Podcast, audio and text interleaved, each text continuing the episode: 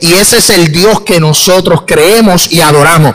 Un Dios que tiene cuidado de sus hijos. Por eso nosotros le decimos, Abba Padre. Vamos a estar puestos en pie más adelante, damos los anuncios. Bienvenidos a la visita. Vamos al libro de Ageo, capítulo 1, versículo 7.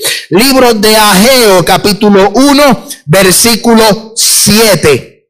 Y el tema del mensaje es la bendición, eh, perdonen, yo puse aquí repetidamente, creo, eh, tu pasado no puede determinar tu bendición. Tu pasado no puede determinar tu bendición. Para que usted sepa, vamos al libro de Ageo, capítulo 1, versículo 7. Santo Dios, y para los hermanos que mientras lo buscan, eh, yo tomé la decisión entre ayer y hoy de poner todos los textos bíblicos. A veces tratamos de ponerlo en la pantalla y a veces se nos complica, pero eh, los tengo aquí eh, para que ustedes, cuando el hermano Benjamín se los entregó en la entrada, eh, y ahí en, eso, en ese panfletito que le entregamos están todos los textos bíblicos de la predicación de hoy. Y vamos al libro de Ageo, capítulo, libro de Ageo, capítulo 1, versículo 7 al 8. Y dice la hermosa palabra en el trino Dios, Padre, Hijo y Espíritu Santo y la iglesia dice, así ha dicho Jehová de los ejércitos, meditad sobre vuestros caminos y subid al monte y traed madera y reedificad la casa y pondré en ella mi voluntad y seré glorificado, ha dicho Jehová de los ejércitos. Yo quiero volver a repetir esa última oración. Y dice ese último versículo, el número 8, subid al monte y traed madera y reedificad la casa y pondré en ella mi voluntad y seré glorificado, ha dicho Jehová. Puede tomar asiento, hemos orado por el mensaje, hemos orado por el comienzo de este hermoso servicio y el tema es tu pasado no puede determinar la bendición que tú vas a alcanzar. Escúcheme bien, yo quiero que usted se grabe eso y hemos dado esos panfletos, hemos dado esas notitas con los textos bíblicos porque la intención es que usted se vaya para su casa y usted estudie el mensaje que hemos, vamos a brindar en la tarde de hoy. Tu pasado no puede determinar la bendición que vas a alcanzar. Yo quiero decirte que el libro de Ageo es un libro de es bien corto, solamente tiene dos capítulos. Pero este profeta llamado Ageo es un profeta que tiene una palabra directa. Este profeta es un, es un profeta que tiene una palabra de esperanza y de aliento para el pueblo de Israel. Cuando el profeta Ageo profetiza o habla al, al gobernador de Judá llamado Zorobabel para reedificar la casa la cual había sido destruida. Y aquí yo quiero que usted me acompañe si usted trajo la Biblia y si no, pues ya sabe, tiene el, el, papelito que le entregamos. Porque quiero tocar varios textos bíblicos, porque la historia del profeta Ageo no solo se brinda o no solo se da en, el, en su libro, ¿verdad? Que tiene como título Ageo. La historia bíblica tiene base en varios libros bíblicos.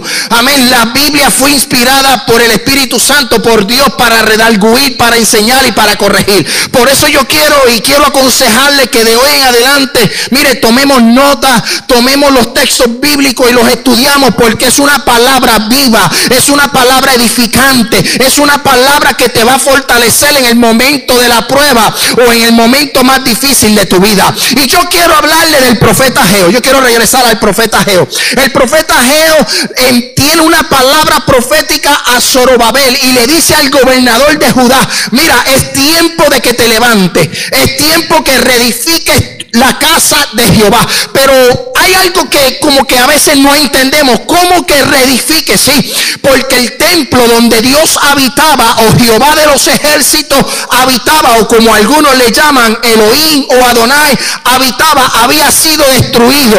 El templo que fue construido por Salomón y que la gloria de Dios tocó y descendió y que los sacerdotes no podían ministrar. El pecado del pueblo después de Salomón escuche bien, después de Salomón se levantaron hombres que no seguían los mandamientos de Jehová, que no seguían los estatutos de Dios. Y por tal razón Dios los entrega al pueblo de los babilónicos o al rey Nabucodonosor. De hecho, hay profetas y hay profecías, amén, y hay versos bíblicos donde establecen de que Dios entregó a los babilonios y destruyeron, quemaron, derribaron el templo, las murallas y a Jerusalén por consecuencias del pecado del pueblo.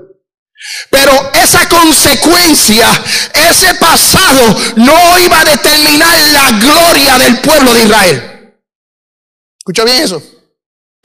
El pasado del pueblo de Israel no iba a determinar lo que se iba a vivir de ese punto en adelante. Escuche bien, ahora yo quiero, yo, quiero que usted vaya conmigo al libro de Segunda de Samuel, capítulo 7, versículo 5 al 6. Porque aquí vamos a correr la Biblia de lado a lado. Yo quiero que usted se goce. Amén. Mira lo que dice la Biblia en el libro de Segunda de Samuel, capítulo 7, versículo 5. Ved y di a mi siervo David. Escuche bien, así ha dicho Jehová. Tú me has de edificar casa en que yo more Ciertamente no he habitado en casa desde los días en que saqué a los hijos de Israel de Egipto hasta hoy, sino que he andado en tienda y en tabernáculo. Para que usted entienda el profeta Geo y para que usted entienda la reedificación del templo, yo te tengo que dar un poco de historia. Yo te tengo que llevar a cómo fue que sucedieron los eventos y darte base bíblica para que esto sea de edificación para tu vida. Aquí Jehová utiliza al profeta Natán y envía a Natán al, rey David y le dice, mira, yo no he habitado en templo, yo no he habitado en un lugar estable. Desde que saqué al pueblo de Israel de Egipto y los metí y los llevé al desierto, yo no he tenido un lugar estable, preciso, donde yo more y mi presencia esté. Si usted sabe la historia, saben que cuando el pueblo salió de Egipto y estuvieron 40 años en el desierto, el pueblo de Israel era un pueblo nómada, se movía de ciudades en ciudades. Y entonces Dios quería habitar en medio de ellos, pero la realidad es que Dios habitaba en medio de ellos en tabernáculos y en tiendas, porque a lo mejor la semana pasada estaban en una ciudad y mañana estaban en otra ciudad. Estuvieron 40 años en el desierto moviéndose de norte a sur, de este a oeste. Y Dios le dice a David, yo no he morado en un lugar estable, yo quiero un lugar estable donde mi presencia habite. Yo quiero un lugar estable donde mi presencia se manifieste. Y yo quiero que tú, amén, construyas casas para mí. Alaba. Mira lo que dice ese, verso, el versículo 6 de segunda de Samuel, capítulo 7. Ciertamente yo no he habitado en casa desde el día en que saqué los hijos de Egipto, de Israel de Egipto, sino que he andado en tabernáculos y en tiendas. Dios está buscando no solo en el pueblo de Israel, escuche bien, Dios también en este tiempo está buscando sitio, está buscando lugar donde habitar permanente mente.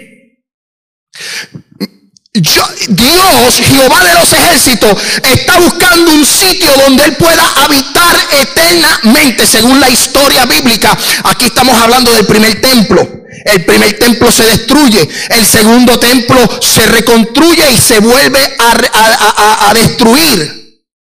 Y en un momento en la historia bíblica Dios dice, no, es que ya yo no quiero habitar en templos hechos de hombre humana, yo quiero habitar en el templo del corazón. Por eso en esta tarde yo quiero decirte que Dios está buscando un corazón abierto para habitar. Dios está buscando, ah, yo siento la gloria de Dios. Dios está buscando una, una vida donde Él pueda habitar. Y esa vida eres tú. Esto es un templo físico, pero la iglesia somos tú y yo. La iglesia se mueve para otro lugar, la presencia de Jehová no se queda aquí, se va con nosotros. ¿Sabes por qué? Porque nosotros somos templo del Espíritu Santo y Dios habita en mí. Pero Dios me estaba dejando eh, llevar, Dios me estaba ministrando y me estaba diciendo, dile a la iglesia que yo quiero habitar en el templo del corazón de la iglesia. Escuche bien, lamentablemente hemos visto hoy día que Dios se ha apartado de muchos templos, no de templos físicos, sino de templos espirituales. Por eso estamos viendo gente muerta espiritualmente. Por eso estamos viendo, amén, que se están introduciendo herejías. Por eso estamos viendo que se están introduciendo doctrinas de rol. Porque ya Dios no habita en ciertos templos espirituales. Por eso estamos viendo, amén, grandes líderes en divorcio, grandes líderes cayendo, grandes líderes del de, ministerio desapareciendo. ¿Por qué? Porque ya Dios no habitaba ahí. La Biblia dice que no contristéis al Espíritu Santo. Amén. Porque el Espíritu Santo tú eres sellado para el día de la redención. Yo quiero decirle a cada uno de ustedes que el Espíritu Santo habita en ti. Porque cuando suene la trompeta, amén, el Espíritu Santo te va a redarguir. Porque vamos a ser elevados y vamos a ser arrebatados. Pero si el Espíritu Santo, escuche bien, no habita en ti o está contristado, Dios no habita en tu templo, pues lamentablemente quiero decirte que pues hoy es la tarde en que tú arregles, como dije unos mensajes hace unos meses, que las faldas se ajusten y los pantalones se ajusten porque es tiempo de arreglarse con Dios. Es tiempo de sujetarse a Dios. Dios está buscando. Y mira si Dios es un caballero. Si Jesús le dicen el caballero de la cruz, que en el libro de Apocalipsis establece a una de las iglesias que Él está a la puerta. Él toca. Si tú abres, Él va a entrar. Por eso yo quiero decirte, iglesia, abre las puertas de tu corazón. Por eso, eh, caballero, dama, hermano, amigo que nos está visitando, abre las puertas de tu corazón. Porque Él quiere habitar en ti. Y si es que ya habita en ti, que lo mantengas. Como le dijo el apóstol Pablo a Timoteo, aviva, aviva la llama, aviva, aviva, aviva ese sentir, ese sentimiento, aviva, es tiempo de avivarnos bajo la unción del Espíritu Santo. Escuche bien y vamos a regresar porque eh, eh, eh, vamos para el primer templo. Recuerden, el pasado no puede determinar lo que Dios va a hacer en tu casa y lo que Dios va a hacer en tu vida o en tu familia. El pasado no lo puede determinar. La misericordia de Jehová se renuevan cada mañana. Amén. Cada mañana es algo nuevo, es un día nuevo. Amén. Lo que pasó ya pasó. Alaba. Eso está en lo profundo de la mar. Ya Dios te perdonó. Ya Dios limpió ese pecado. Ya Dios pagó un precio. Ahora, paréntesis. Eso no quiere decir que salvo siempre salvo. Eh, porque en cualquier momento podemos perder la salvación y en cualquier momento nos podemos perder. Pero las misericordias de Jehová se renuevan cada mañana de manera de oportunidad para que nos arrepintamos. Escuche bien. Mira el compromiso. Jehová no habitaba en templos hechos por hombre. O sea, Jehová no habitaba en un templo en una estructura física porque no lo había, habitaba en un tabernáculo. Pero mira el compromiso que hace Jehová. Segunda de Samuel capítulo 7 versículo 12. Segunda de Samuel capítulo 7 versículo 12. Y cuando tus días, mira qué clase de profecía el profeta Natán le da a David. Si eso hoy día llega a ocurrir, nos volvemos locos. Mira si nos volvemos locos, porque Natán le dice, mira lo que Natán le dice a David. Cuando tus días sean cumplidos y duerma con tus padres, le está diciendo, vas a morir. y duerma con tus padres, yo levantaré después de ti, después de ti uno de tu linaje uno de tu descendencia, el cual procederá de tus entrañas, y afirmaré su reino, y edificará casa en mi nombre, y yo afirmaré para siempre el trono de su reino. O sea, primero Jehová le pregunta a David, me construyes casa. No he habitado en templo por mucho tiempo. He estado de tabernáculo, de tienda en tienda. Me vas a construir casa. Ahora hay un compromiso. Porque hay un compromiso de Jehová con David. Porque David lamentablemente había derramado mucha sangre. David, a pesar de que ganó miles de batallas, a pesar de que derrotó a Goliat, a pesar de que era conforme al corazón de Jehová, eso, amén, Jehová no le permitió construir porque había derramado mucha sangre. Y Dios entonces selecciona a uno de su descendencia. Escuche bien, el reino de Salomón fue un reino de paz. El reino de Salomón fue un reino de riqueza. El reino de Salomón fue un reino de prosperidad, de sabiduría. Pero el reino de su padre David fue un reino de batallas, fue un reino de guerra. Pero como Jehová no le permitió, escuche bien, como Jehová no le permitió a David construir casa, sino que se lo permite a su hijo, David no se queda así. David consigue los materiales para la casa de Jehová. David empieza a, recoger los materiales, empieza a recoger las ofrendas, empieza a recoger los utensilios, empieza a, a dejar todo preparado para que su hijo Salomón construyera el templo. Escuche bien esto. Nosotros, ahora le voy a hablar a los padres y a las madres. Ustedes y yo, nosotros, estamos librando batallas. Estamos librando guerras en este tiempo. Para que nuestros hijos en un futuro puedan vivir en paz para que nuestros hijos en un futuro puedan tener lo mismo que tenía el rey Salomón, un reino de prosperidad y de paz. Pero nosotros somos los que estamos librando las batallas, somos nosotros los que estamos guerreando contra la sociedad, contra los gobiernos, contra la condición, contra lo que nos está presentando al mundo entero. Por eso yo quiero decirte, padre y madre, no te desesperes, padre y madre, no te preocupes, lucha todo lo que tengas que luchar, porque si luchas ahora, tus hijos verán la mano de Dios. Yo estoy luchando hoy, yo estoy en la guerra por hoy para que mis hijos conozcan el temor de Dios.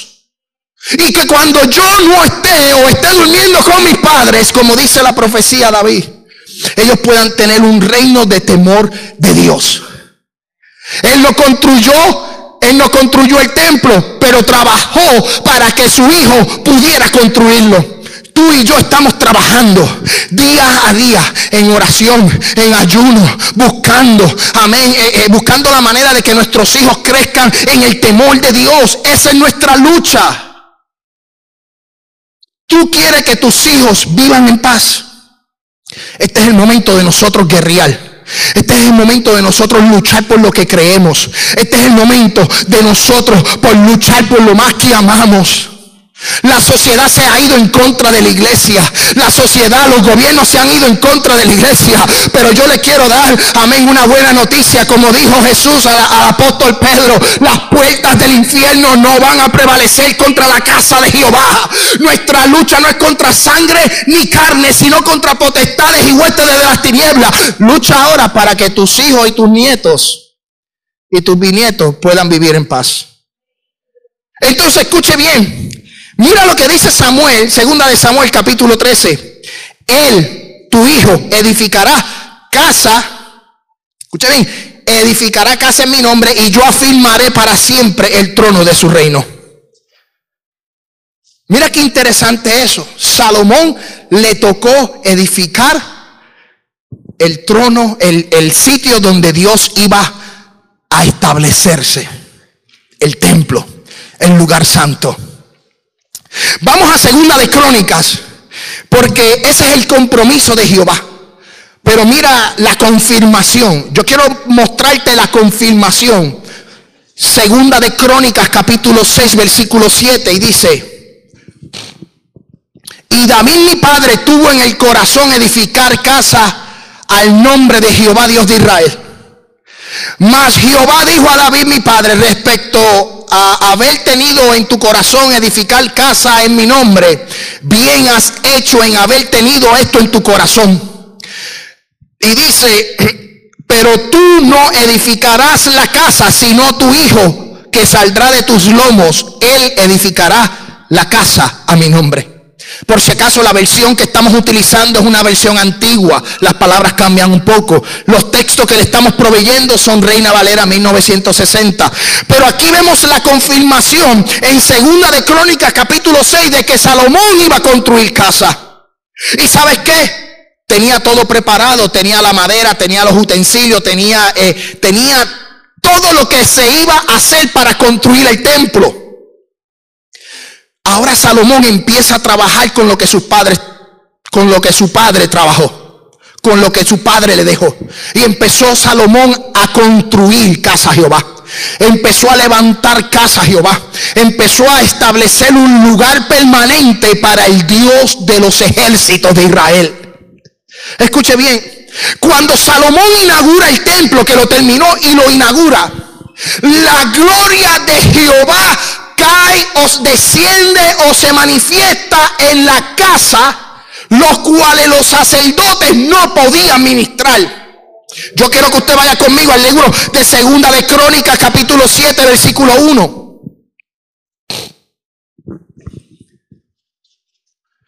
Segunda de Crónicas, capítulo 7, versículo 1. Cuando Salomón acabó de orar, descendió fuego. ¿Qué descendió? Fuego de los cielos y consumió el holocausto y las víctimas y la gloria de Jehová llenó la casa. Y no podía entrar los sacerdotes en la casa de Jehová porque la gloria de Jehová había llenado la casa. La presencia de Dios descendió sobre el templo. La presencia de Dios descendió sobre aquel lugar. Ni el rey, ni los sacerdotes, ni los levitas, ni el pueblo pudieron entrar a aquel lugar porque la gloria de Dios se manifestó de tal manera que Dios se hizo presente. Yo les quiero decir algo a todos ustedes. Lo que nosotros vivimos aquí en este templo, en, este, en esta estructura física, o lo que tú sientes en el templo de tu corazón, a veces hay culto, hay servicio que el Espíritu se manifiesta. O, tú tienes unos sentimientos donde tú sabes que el Espíritu Santo te está tocando. Y tú dices que la gloria de Jehová está en ese lugar. Yo te voy a decir una cosa. Si la gloria de Dios desciende, no vamos a, a vivir para contarlo. Porque Dios es un Dios santo. Porque la gloria de Jehová es una gloria santa. Porque lo que Dios tiene, amén, santo Dios, es algo santo. Lo que tú y yo vivimos hoy día en cualquier iglesia, en cualquier lugar que nos metamos, es simplemente un aperitivo. Alaba. Cuando tú vas a un restaurante, yo no sé si ya ahora podemos ir mucho, pero cuando tú vas a, no sé, a, a Jim and Nick's eh, aquí eh, en la memoria, o, o vas a cualquier restaurante, pides un appetizer, un aperitivo. Y si eres como yo, alaba Pides el sempo appetizer que te incluyen todo lo que tú sabes, alita, mozzarella stick, papita, alaba, yo sé que tienen hambre. Ay, pides un sempo, es un aperitivo para que vayas entonando. mi esposa, la pastora, le gusta pedir sopita, tú sabes.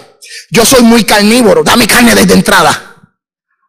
Yo quiero la carne desde la entrada. Pues es un aperitivo para entonces entrar a la comida. ¿Sabes qué? Lo que tú y yo vivimos hoy día es un aperitivo de la presencia de Dios. Es una manifestación, algo simple de lo que tú y yo vamos a vivir en el cielo. Lo que estamos viviendo aquí es simplemente un aperitivo porque lo que nos espera en las bodas de oro, en la, en boda del cordero, lo que nos espera allá en el cielo es una adoración santa. Oh, allí no hay enfermedad, allí no hay tristeza, allí no hay dolor, allí hay victoria. Escuche bien, escuche bien la gloria no se puede comparar.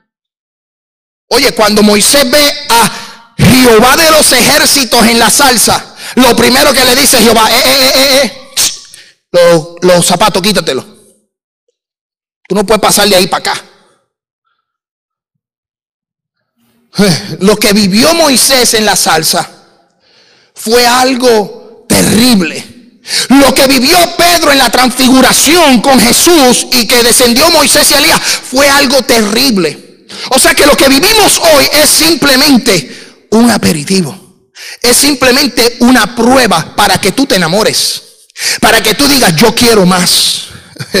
Yo no sé, yo no sé si, si, si, si, a ustedes les ha pasado, pero yo he estado en servicio donde digo, amén, santo yo no quiero salir, cierren las puertas, me quiero quedar aquí.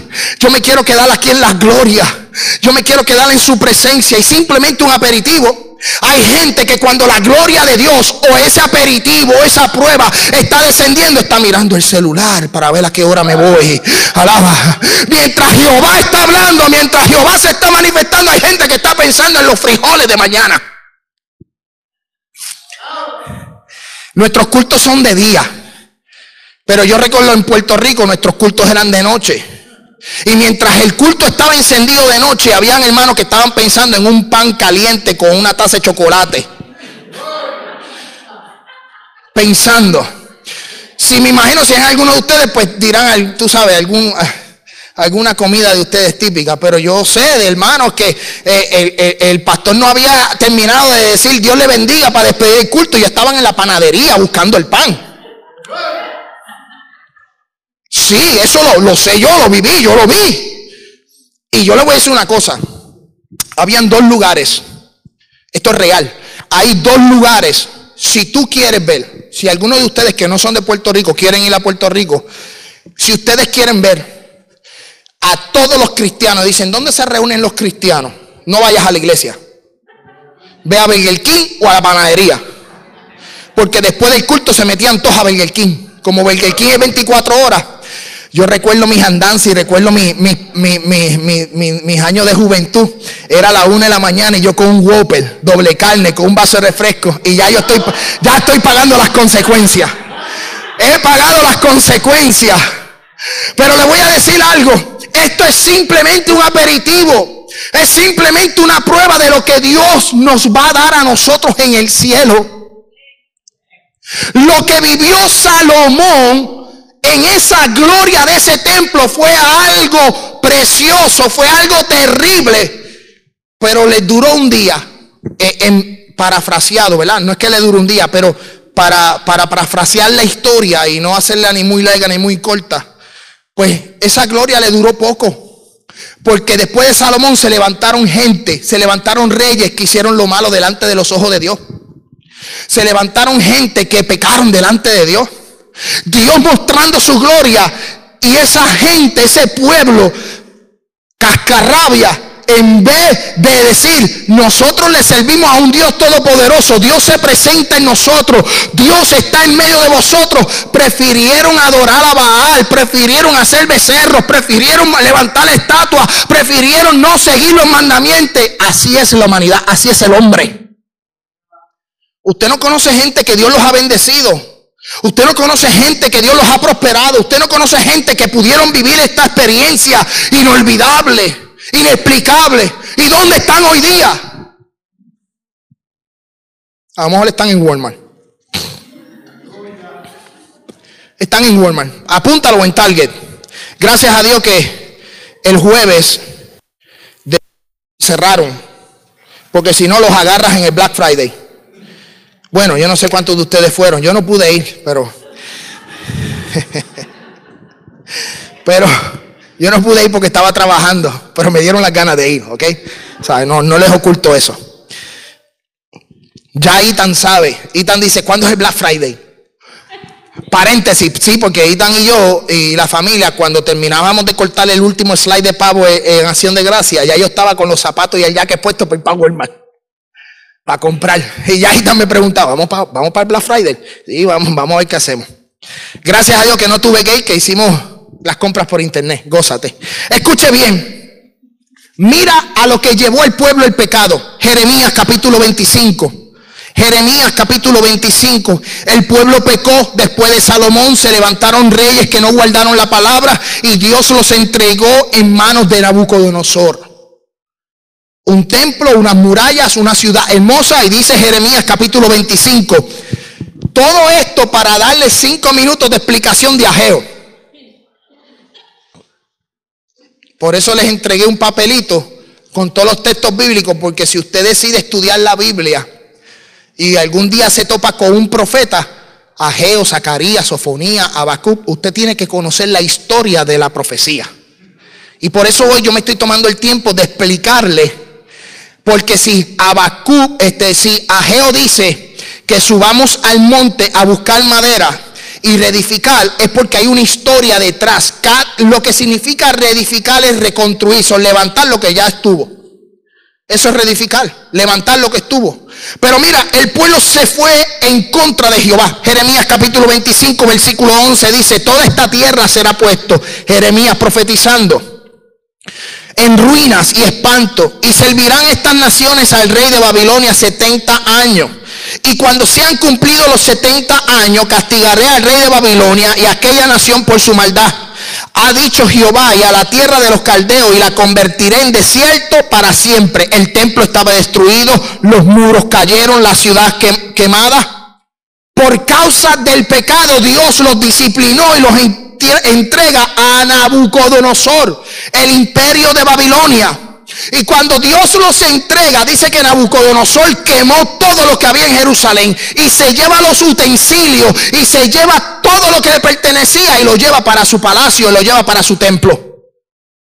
Por el pecado. Y Dios los entrega 70 años. A los 70 años, escuche bien, a los 70 años de haberse cumplido el castigo, Dios pone en el corazón de Ageo una palabra profética. Dios pone en el corazón de Ageo una palabra de aliento. Dios pone en el corazón de Ageo poder levantarse ir al gobernador de Judá, que era Zorobabel, y decirle, es tiempo que te levantes, es tiempo que agarres ánimo, es tiempo que reedifiques lo que otros destruyeron. A lo mejor hay cosas en tu casa, en tu familia. Yo no sé si hay herencia o hay tradición, yo no sé. Pero las decisiones que hicieron nuestros padres no puede determinar tu gloria en el presente. Si tus padres no le servían a Dios, eso no quiere decir que tú no le vas a servir a Dios. Tú eres la pieza clave para romper esa maldición. Tú eres la pieza clave para romper la tradición en la familia. Amén, Santo Dios. Oh, yo siento la gloria de Dios. Es tiempo que rompas con lo tradicional. Escuche bien.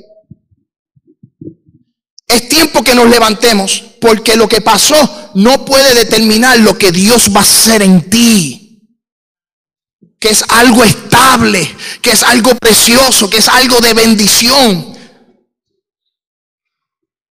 Dice que Jehová los entregó. A los 70 años Jehová levanta el corazón. Y yo quiero que ahora vayamos al libro de Ageo capítulo 1 para que usted entienda. Zorobabel es levantado para reconstruir el templo. Y Nehemías es levantado para reconstruir las murallas. ¿Ok? Zorobabel le eh, siente el ánimo y el sentimiento por el templo. Y Nehemías, cuando usted lee el libro de Nehemías, se da cuenta que Nehemías se entristece porque se entera que había una ciudad quemada y que los que habían permanecido estaban en un mal afrenta. Y Nehemías se levanta y Dios permite que Nehemías levante los muros de Jerusalén. Escuche bien, Ageo capítulo 1, versículo 1 dice que en el año segundo del rey Darío, en el mes sexto, en el primer día del mes, vino palabra de Jehová por medio del profeta Ageo, ¿a quién? A Zorobabel, hijo de Salatiel, gobernador de Judá y a Josué, hijo de Josadac, sumo sacerdote, diciendo, así ha hablado Jehová de los ejércitos, diciendo, este pueblo dice, no ha llegado aún el tiempo, el tiempo de que la casa de Jehová sea reedificada. La gente se estaba preguntando si han cumplido 70 años, se cumplió lo que Dios iba a hacer con nosotros, pero nadie se ha levantado para reconstruir casa. Yo te quiero decir algo, si nadie en tu familia se ha levantado para establecer casa a Jehová, tú eres el indicado en la tarde de hoy para levantarte y decir, hoy hay un nuevo comienzo, hoy hay una nueva gloria, hoy mi familia cambia, hoy mis hijos hijos cambian, hoy mi esposo cambia, hoy mi esposa cambia, hoy es el día de reedificar casa Jehová. Es el tiempo de que nos levantemos, no importa qué pasó, lo que pasó, olvídate lo que pasó, ya pasó. Vas a pagar unas consecuencias o la familia va a pagar unas consecuencias. Tú trabajas con la consecuencia, quita la culpa y sigue caminando con Cristo. Si hay consecuencias, porque muchas veces no hay consecuencias, simplemente hay un estado de desánimo eterno. Y la gente se desanima eternamente. Y tú lo ves como que pisan y no arrancan. Prenden el carro y como que no prende. Es como el carro en el invierno, que tú sales por la mañana a las 6 de la mañana y el carro está congelado, lo prende y tú dices que no calienta. Me pasó el sábado en la oración, tuve, llegué tarde porque me quedé cinco minutos más tarde en la cama y yo dije, pues yo salgo rápido. El problema es que los cristales estaban todos congelados. Tuve que esperar que el carro se calentara. Alaba. Pero es así, no. Pasó, pasó. Hoy, hoy Dios está buscando gente que se levanten y digan, hoy yo voy a reconstruir lo que otros derribaron. Escuche bien. El profeta comienza a profetizar en el segundo año del rey Darío para dar fortaleza y motivar. Escuche bien, porque hay dos profetas, está Ageo y está Zacarías, los dos profetas profetizando. El profeta Ageo era directo, uno, dos y tres. El profeta Zacarías es un profeta que es motivacional, que le gustan mucho las poesías, él no va directo al grano. Usted no se ha encontrado con gente así, hay gente que va directo al grano. Usted está mal, está mal y se va para el infierno. Eh, y hay otros motivacionales que te dicen, mira, cuando tú agarres la I-24, sales en la salida 70, en la 70 pues eh, vas a tener un accidente y pues ya tú sabes, si no estás convertido te pierdes. Te perdiste. Hay otra gente que no. Hay otra gente que dice, si no te arrepientes te lleva el diablo. Y estos dos profetas estaban profetizando con Zorobabel. Amén. Con el pueblo de Judá. Escuche bien. Y mira, para, para confirmarlo, vamos a Esdra, capítulo 1, versículo 1. Alaba. Esdra, capítulo 1, versículo 1 dice, en el primer año del rey Ciro, rey de Persa. Mira qué interesante. Ageo dice, en el segundo año del rey Darío. Esdras dice, en el primer año del rey Ciro de Persa, para que se cumpliese qué? La palabra de Jehová por boca de quién? De Jeremías. Excitó Jehová el espíritu. En mi versión dice, despertó Jehová el espíritu de el rey Ciro, el cual hizo pregonar palabra y también por escrito de por todo su reino diciendo, por todos los reinos diciendo, así ha dicho Ciro, rey de Persa, Jehová, el Dios de los cielos, me ha dado todos los reinos de la tierra y me ha mandado a que le edifique casa en Jerusalén, que está en Judá. Quien haya entre vosotros de su pueblo, sea Dios con él y suba a Jerusalén, que está en Judá, y edifique la casa a Jehová, Dios de Israel. Él es el Dios, el cual está en Jerusalén. Se cumplieron los 70 años y Dios despertó el corazón de Ciro. Pero ¿qué pasó? Despertó el corazón de Ciro y empezó Ageo y empezó Zorobabel, empezaron el pueblo a levantarse a construir, pero como siempre, cuando tú te levantas siempre hay un hijo del diablo que se te va a en contra. Siempre vas a encontrar posición. Siempre. Tú quieres hacer las cosas bien, tú quieres ir, amén, eh, todos los días a la iglesia, tú quieres ir, eh, eh, tú quieres ser, amén, servidor en la iglesia, tú quieres orar, tú quieres ayunar. Bueno, si te tiras a orar te da sueño. Si coges la Biblia te da sueño. Si quieres ir todos los días a la iglesia, el jefe, amén, que es usado por el diablo, te dice, quédate un overtime. Y si uno no es un muy espiritual, dice, yo quiero agarrar el overtime. Oye, es cierto, me quedan 10 minutos. Yo, yo espero en 10 minutos terminar esto.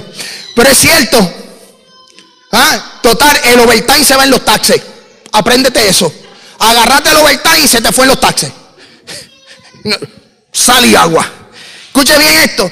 Siempre se levantó gente para impedir la obra. Se levantaron gente, San Barato, había gente para decir, no vas a construir. Por eso Edras capítulo 4, versículo 1 dice, escuche bien, oyendo los enemigos de Judá y de Benjamín que los venidos de la cautividad edificaban el templo de Jehová, Dios de Israel, vinieron a Zorobabel y a los jefes de la casa paterna y le dijeron, edificaremos con vosotros, porque como vosotros buscamos a vuestro Dios, a él ofrecemos sacrificio desde el día o los días de Esar Adón, rey de Asiria, que nos hizo venir aquí. Escuche bien esto. Mira lo que dice, versículo 3, Zorobabel, Jesúa y los demás jefes de las casas paternas de Israel dijeron, no nos conviene edificar casa a vosotros, a casa con vosotros a nuestro Dios, sino que lo vamos a hacer y le vamos a edificar a Jehová, a Dios de Israel, como nos mandó el rey Ciro.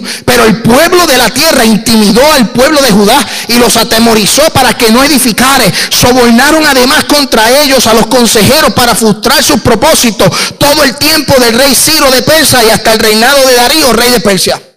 Se levantaron gente, sobornaron para que el pueblo no hiciera la labor de levantar la casa a Jehová. Yo quiero decirte que siempre va a haber gente que se te va a levantar en contra. Siempre, siempre. Ahora, no hagas pactos con gente que no tienen a tu Dios como tu Dios. Escuche bien eso. No hagas pactos. No es que no te relaciones, tú puedes relacionarte. Tú puedes tener amigos que no son cristianos, pero ten cuidado los pactos. Por eso Zorobabel dice, no, yo no me voy a unir contigo, yo lo voy a hacer solo porque Jehová nos envió solo. Como dicen por ahí, el que solo la hace, solo la paga. ¿Eh? Tenga cuidado con quién usted se junta. Tenga cuidado con quién usted hace pacto. Amén, porque puede atrasar el plan de Dios. Esto podía atrasar el plan de la reedificación del templo de Jehová. Hay personas que quieren paralizar. Hay personas que quieren eh, eh, eh, bloquear tu crecimiento espiritual. Quieren bloquear la bendición de Jehová. Y eso es nosotros tenemos que identificarlo para pelear por vuestras vidas, para pelear por vuestra familia, porque la bendición que Jehová me entrega a mí no es de mi vecino, es mía y yo la voy a luchar, yo voy a pelear. Esta guerra la vamos a ganar, la alaba la gloria de Jehová. Jehová nos entregó la victoria y nosotros vamos detrás de esa victoria. Pero en esta lucha espiritual, en esta lucha, yo quiero que usted entienda algo. Zacarías, que profeta, también profetizó para el tiempo de Zorobabel. Mira lo que le dice capítulo 4. Zacarías capítulo 4 versículo 6. Entonces respondiendo y me habló diciendo, esta es la palabra de Jehová Zorobabel que dice, no es con ejército, ni con fuerza, sino con mi espíritu, ha dicho Jehová de los ejércitos. Tú vas a luchar con el espíritu de Jehová. Tú no luches con tus propias fuerzas porque te vas a cansar. Esto es una lucha espiritual, el cual nosotros tenemos que luchar, tenemos que ganar, pero eso es lo espiritual. Hay oposición en los aires, hay guerra en los aires y nosotros tenemos que, amén, estar pendiente, abriendo nuestros ojos para poder ganar esta batalla. Pero no es con tu fuerza porque te vas a cansar. Esto es con el espíritu. Por eso David le dijo, tú vienes contra mí, le dice a Goliat, tú vienes contra mí con espada y jabalina, pero yo vengo contra ti con Jehová de los ejércitos. Yo vengo con Jehová, el de los escuadrones de Israel.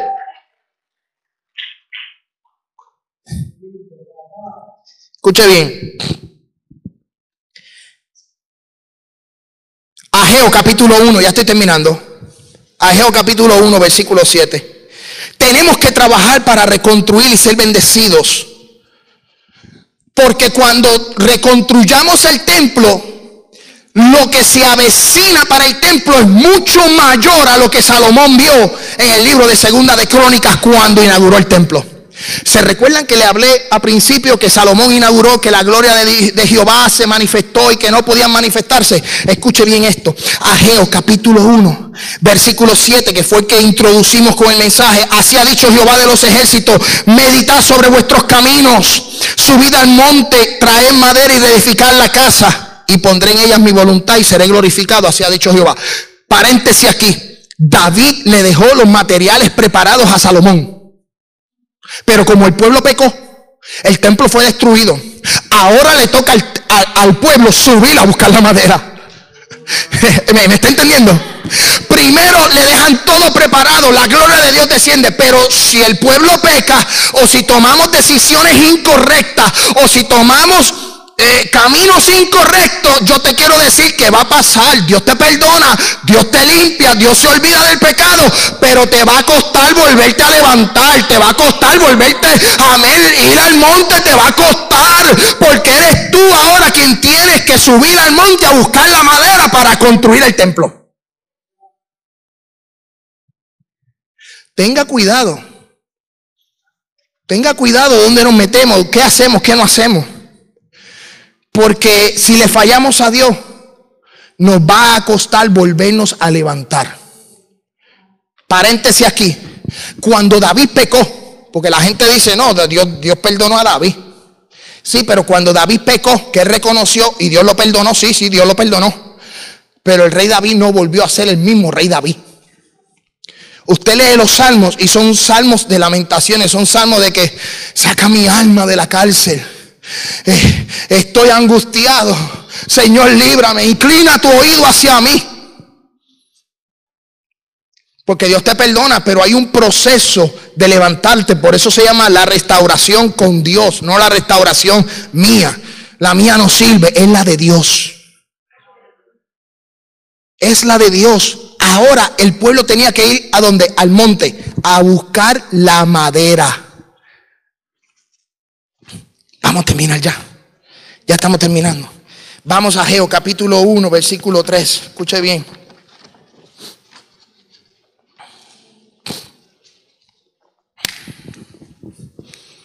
Ageo capítulo 1, versículo 13. Más abajito. Entonces Ageo, enviado de Jehová, habló por mandato de Jehová al pueblo, diciendo, yo estoy con vosotros, dice Jehová. Y despertó Jehová el espíritu de Zorobabel, hijo de Salatiel, gobernador de Judá, y el espíritu de Josué, hijo de Josadac, sumo sacerdote, y el espíritu de todo el resto del pueblo vinieron y trajeron en la casa de Jehová, trabajaron en la casa de Jehová de los ejércitos. Dios despertó el corazón de cada uno y empezaron a trabajar en la casa. A ellos no le importó lo que pasó en el pasado. Ellos estaban en un nuevo comienzo. La bendición que se aproximaba para esa casa era totalmente diferente a la que Salomón experimentó. Por eso yo quiero que usted vaya conmigo a Geo capítulo 2, versículo 6. Mira lo que dice para cerrar. Porque así dice Jehová de los ejércitos. Nosotros dependemos de Dios. Yo quiero que usted entienda algo. Nosotros dependemos de Dios porque veremos su gloria mucho mayor que la primera. Dice, porque así Jehová de los ejércitos, de aquí a poco yo haré temblar los cielos y la tierra, el mar y la tierra seca, y haré temblar todas las naciones y vendrán el deseado de todas las naciones y llenará de gloria esta casa. Así ha dicho Jehová de los ejércitos, mío es la plata, mío es el oro, dice Jehová de los ejércitos. La gloria postrera de esta casa será mayor que la primera. Así ha dicho Jehová de los ejércitos y daré paz en este lugar Dice Jehová, yo te tengo que decir que la gloria que tú y yo estamos viviendo en el 2020 fue mucho mayor a la del 2018. Fue mucho mayor a los comienzos de esta iglesia. Hay una gloria que es postrera, que es mucho mayor que la primera. Es algo terrible. Si Jehová dice que lo postrero será mayor que lo primero. Y Salomón dice que Salomón no podía ministrar, que la gloria se hizo presente. Yo te tengo que decir a ti que lo que se va a manifestar va a ser tres, cuatro, cinco veces, siete veces. Yo no sé cuántas veces va a ser mucho mayor. Tu pasado no puede determinar la gloria en la que vas a vivir.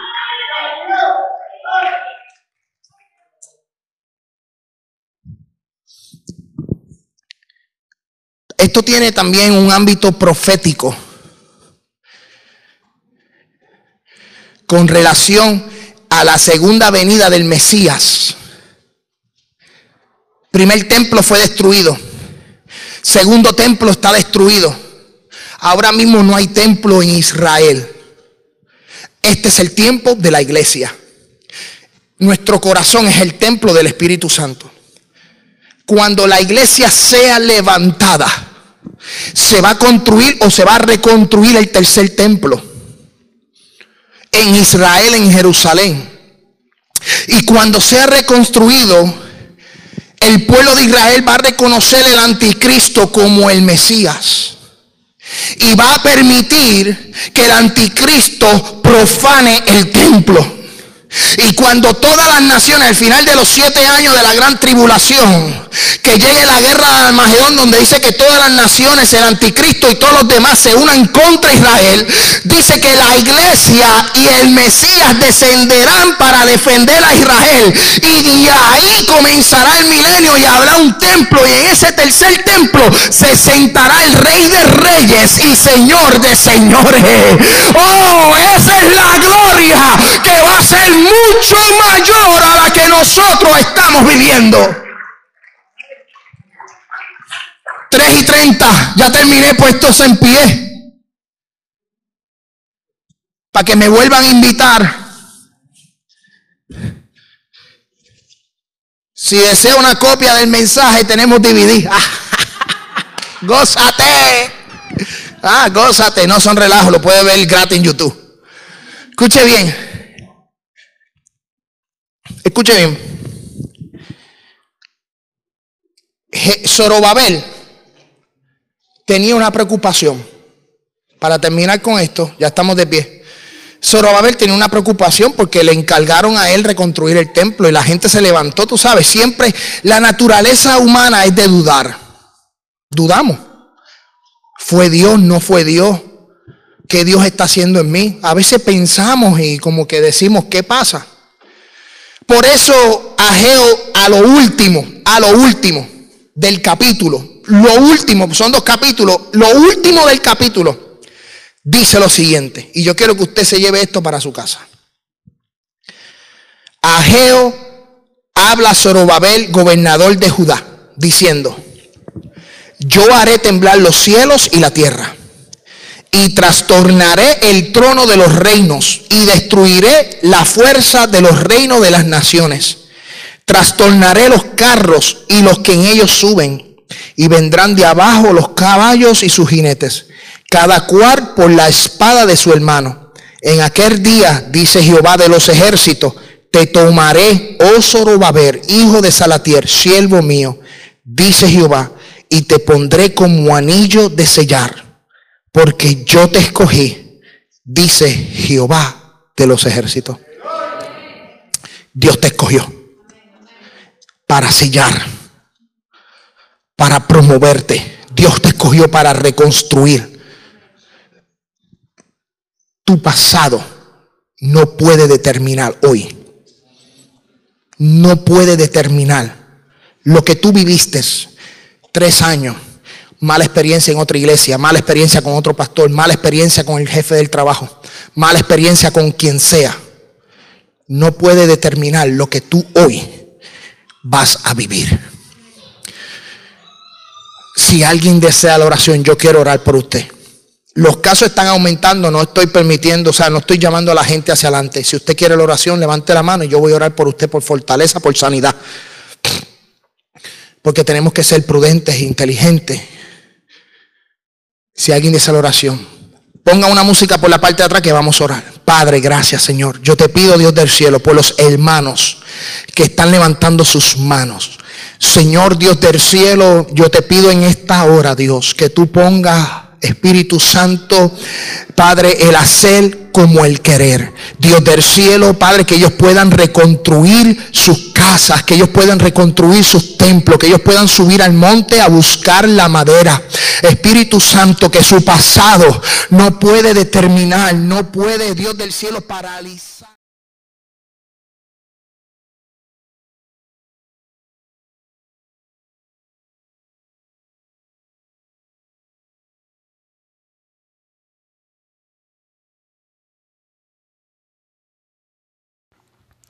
Gracias por su sintonía. Le saluda el pastor Ismael García de la Iglesia Centro de Adoración Familiar aquí en la hermosa ciudad de Murfreesboro, Tennessee. Esperamos que sea de gran bendición esta palabra para tu vida. Si deseas bendecir este ministerio o conocer más sobre nosotros, te invitamos a que visites nuestra página de internet un llamado